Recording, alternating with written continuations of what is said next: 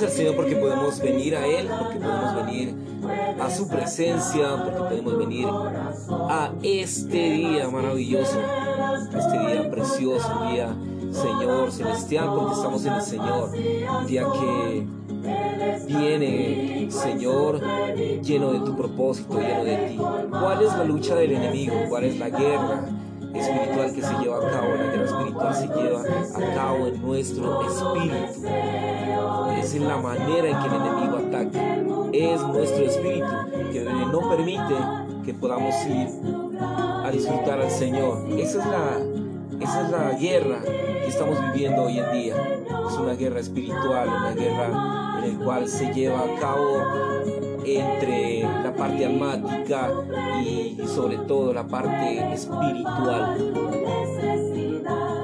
El espíritu está intensificado, está, tiene ganas del Señor, tiene ganas de disfrutar al Señor, pero hay algo que le impide. Hay muchos obstáculos, hay muchas situaciones que se encuentran aún en guerra y es necesario eh, que vayamos, que estemos dispuestos. Para eso hay herramientas que son la palabra, hay herramientas que son la oración, el yelmo de la salvación, la, vida del Señor mezclada. Eh, es una vida de victoria, es una vida maravillosa.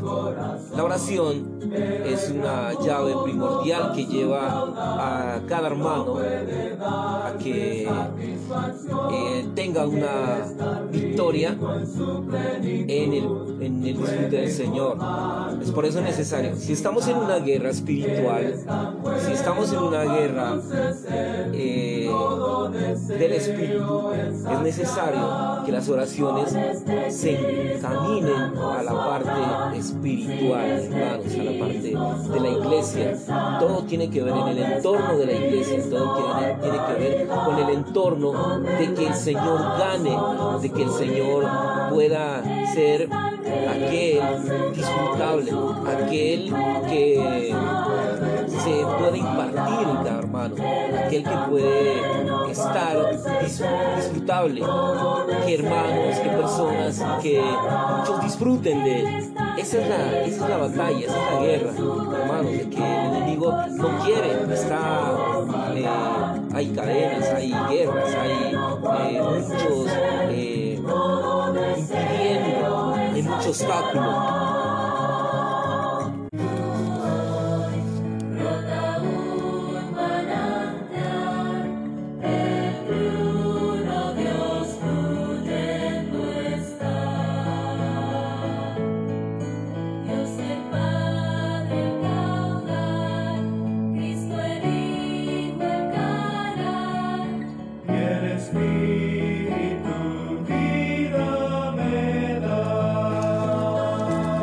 Entonces usted ya no, hermano, no, puede ir a pedir cosas eh, materiales o eh, por trabajos o por estas situaciones porque el Señor las da y además por familias.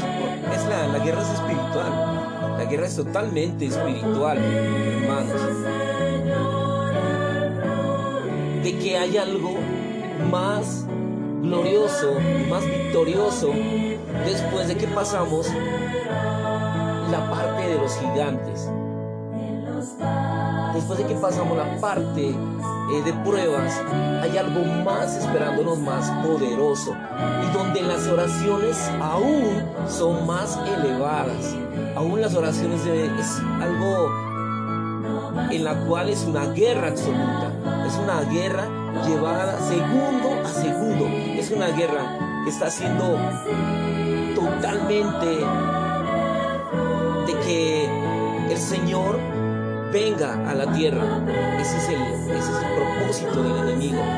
Cuando usted hace de que el Señor esté a punto de venir, cuando hay oraciones que rompen, que liberan, que son una batalla espiritual, hermano, usted al instante tiene pruebas, vienen pruebas, prueba tras prueba porque hay algo que ha orado con firmeza, ha orado en el Espíritu, ha orado para que todas esas huestes de tinieblas y todos esos espíritus malignos sean confundidos.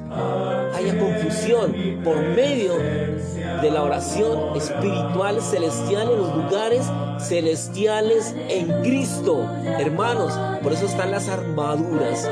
Hay armaduras totales de, del Señor Jesús. Y esa, una de las armaduras es la oración. Oraciones cabales, oraciones de victoria, oraciones de fuerza, oraciones en las cuales vamos, rompemos ataduras, rompemos situaciones, rompemos con todas las legiones que actúan en los lugares celestes. Hermanos, es tiempo de hacer oraciones por el propósito, por la voluntad del Señor. No hay otra manera, hermanos. Lo demás es añadiduras. Usted no puede estar orando por añadiduras, usted tiene que estar orando por algo más elevado. Dos mil años la iglesia ha orado por lo mismo.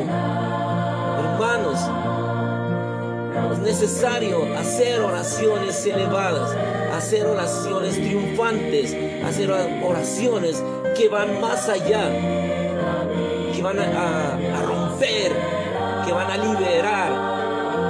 Hermanos, necesitamos tales oraciones. Necesitamos aquellos hermanos que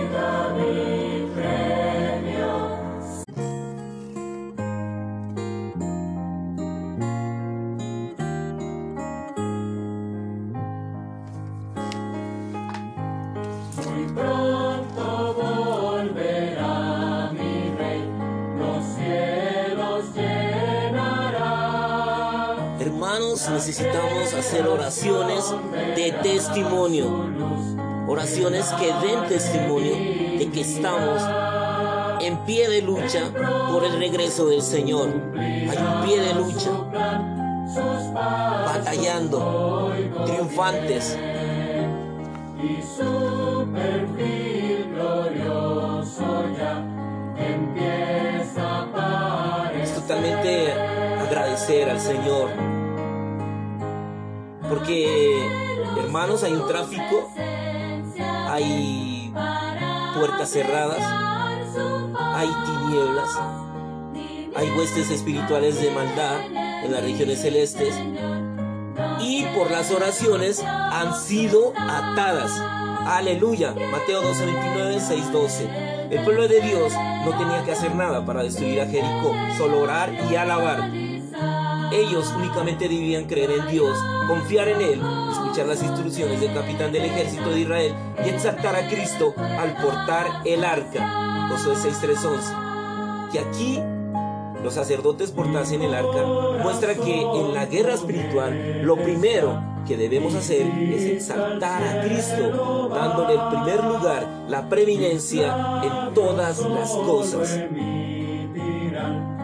Colosenses 1:18 Cuando el pueblo de Israel atacó a Jericó, lo hizo bajo las órdenes de Cristo, tipificado por el arca, Josué 5:14, 6, 3 y 11. El arca, un tipo de Cristo, quien era el comandante jefe de ellos, tomó la delantera para atacar a los enemigos. Permanecer callados hasta recibir la orden de dar gritos significa llevar el asunto a cabo de la manera dispuesta por el Señor, sin expresar pensamiento, opinión o sentir alguno. La victoria sobre Jericó.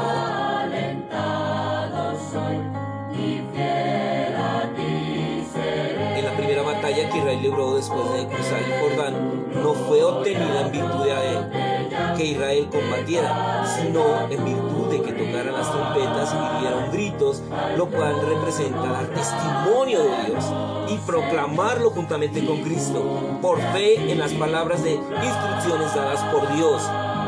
Un principio rector único es que la victoria espiritual no depende de la guerra, depende de la alabanza. Segunda de Crónicos 20, 20, 22. Necesitamos aprender a vencer a Satanás por medio de nuestra alabanza. Aleluya. Una persona que alaba a Dios lo trasciende todo. Vence continuamente por medio de sus alabanzas. Esto es un principio y también es un hecho. Y si usted alaba en las pruebas, aleluya. Amén. Hebreos 11, 30, 33, 34, 13 y 15. Aleluya. Gloria sea Señor, porque donde usted alabe la prueba, aleluya, bendito sea el Señor, trae vida, trae fuentes de vida a toda la iglesia y la baña con su poder glorioso, con su poder de vida, de victoria. Estamos en una victoria, Señor Jesús. Gracias, Señor, por tu victoria maravillosa.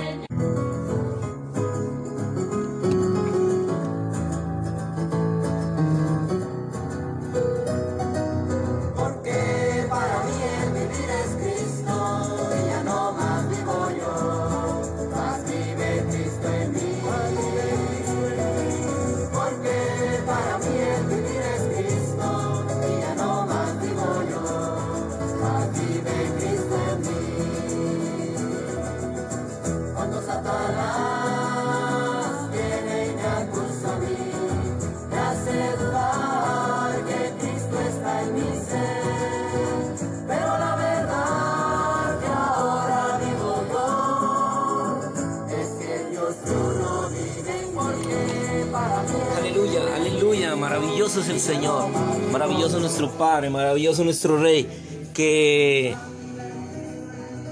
toda su palabra se haga vida en nosotros, amén. Aleluya, ese es nuestro triunfo, amén, de que podamos inhalarlo, disfrutarlo, respirar al Señor. Hermanos, que nada de lo que, Señor, estamos diciendo se vuelva religioso, se vuelva doctrinal, se vuelva algo que que no es experimentable. Experimente a Cristo en cada palabra. Experimente a Cristo en cada oración. Hermano, regocijes en el Señor. Hermano, disfrute a Cristo. Disfrute al Rey. Disfrute a nuestro Padre Celestial.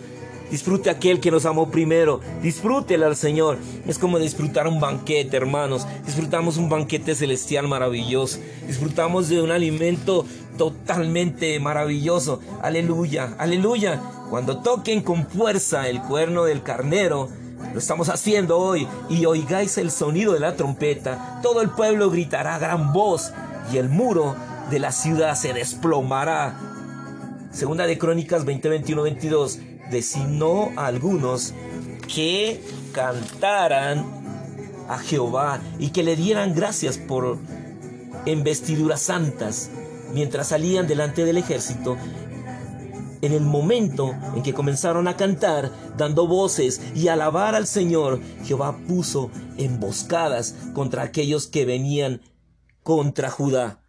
Qué maravillosas son estas promesas, qué maravilla de promesas, qué, qué victoria, hermanos. Hay una victoria sobre Jericó, en la primera batalla que Israel libró después de cruzar el Jordán no fue obtenida en virtud de que Israel combatiera, sino en virtud de que tocaran la trompeta y dieran gritos de júbilo, es decir, el dar testimonio de Dios y proclamarlo juntamente con su arca, por fe en la palabra de instrucción dadas por Dios en Josué 6.2.5. Estos fueron los factores vitales que le permitieron obtener la victoria. Aleluya, obtener victoria, amén vemos a una batalla, pero vamos a una batalla, pero vamos con instrumentos de paz, vamos con cuernos de carnero. Los cuernos de carnero son un símbolo de pelear una guerra con instrumentos de paz. No pueden matar, son solamente instrumentos de paz, pero son armas para la batalla. Son trompetas para tocarse que declaran y proclaman el Evangelio de paz Tal es el arma que debemos usar para pelear la guerra espiritual. Veríamos proclamando a Cristo, siendo que su testimonio. Día tras día, el ejército de Dios, de 600 mil hombres, marchaban alrededor de la ciudad tocando los cuernos de carnero. Primero pasaba una división, luego los sacerdotes que tocaban las trompetas, después el arca y finalmente el resto del ejército a la retaguardia. Probablemente hubo algunos en Jericó que se reían de ellos y los menospreciaban. Nunca habían visto una exhibición tan fuera de lo mundano. Una vez el día le daban la vuelta a la ciudad día tras día. Por seis días repitieron el mismo procedimiento. Cuando llegó el séptimo día, como se les había instruido, le dieron vuelta a la ciudad siete veces. Y en esto debemos notar que Josué mandó al pueblo que no gritara, hasta que oyeron el sonido prolongado de los cuernos del carnero al final de la última vuelta. Antes de aquel momento, tenían que guardar silencio. ¿Qué significa esto? Significa que si vamos a testificar del Cristo victorioso, hay muchas ocasiones en que debemos guardar silencio. Debemos permitir que el sacerdocio toque la trompeta. No digan, nosotros estamos en el terreno de la iglesia, somos la iglesia local, somos esto y aquello. Se dicen estas cosas a la ligera, no hay sacerdocio alguno. Debemos dejar que el sacerdocio toque la trompeta y emita el sonido. No debe haber otra voz. Luego, cuando sea tiempo, en el tiempo señalado por el Señor, usted y yo debemos gritar, debemos orar y alabar al Señor con voz fuerte y el enemigo caerá delante de nosotros. Esta es la manera de pelear la batalla. Esta clase de batalla es una guerra, una lucha y aún así es un disfrute, un descanso y una satisfacción. Es en esta forma que poseeremos lo todo inclusivo que es Cristo. Sin embargo, solo podemos aprender la anchura, la longitud, la altura, la profundidad del Cristo todo inclusivo con todos los santos para tomar posesión de la buena tierra. Debemos estar formados y unidos con los santos como ejército de Dios. Debemos aprender a vencer a Satanás, no solo por medio de la oración, sino también por medio de la alabanza. Aleluya. Muchas personas han tomado conciencia tanto de la ferocidad de Satanás como de las flaquezas que ellos tienen. De modo que acuden a luchar y orar. No obstante, aquí nos encontramos con un principio muy singular, a saber, la victoria espiritual no la determina la guerra, sino la alabanza. Aleluya. Se pueden ganar muchas guerras por medio de la alabanza. Muchas batallas se pierden debido a la carencia de nuestra alabanza. Si uno cree en Dios, al enfrentar sus problemas podrá decirle al Señor, yo alabo tu nombre, tú estás por encima de todas las cosas, amén. Tú eres más fuerte que todo, aleluya. Tu benevolencia amorosa perdura para siempre. Una persona que alaba a Dios lo trasciende todo. Ella viene continuamente por medio de su alabanza. Esto es un principio y esto también es un hecho. Aleluya, gloria al Señor. Gracias Señor te damos por este día maravilloso. Gracias Señor te damos por este día triunfal. Gracias te damos porque es un día de gracia, es un día de victoria, es un día en el cual estamos, Señor, nuestros pies sobre tu victoria, nuestros pies sobre ti mismo, Señor. Gracias porque la iglesia está ahí. Aleluya. Amén por tu iglesia maravillosa. Una iglesia santa, una iglesia, Señor, que está coronada de ti mismo, embellecida de ti mismo, Señor, y te trae de regreso. Aleluya por tu iglesia maravillosa, por tu iglesia santa, poderosa. Lámparas a mis pies tu palabra y lumbrera a mi camino. Te amamos, Señor Jesús. Bendice lo que tienes que bendecir, Señor. Amén.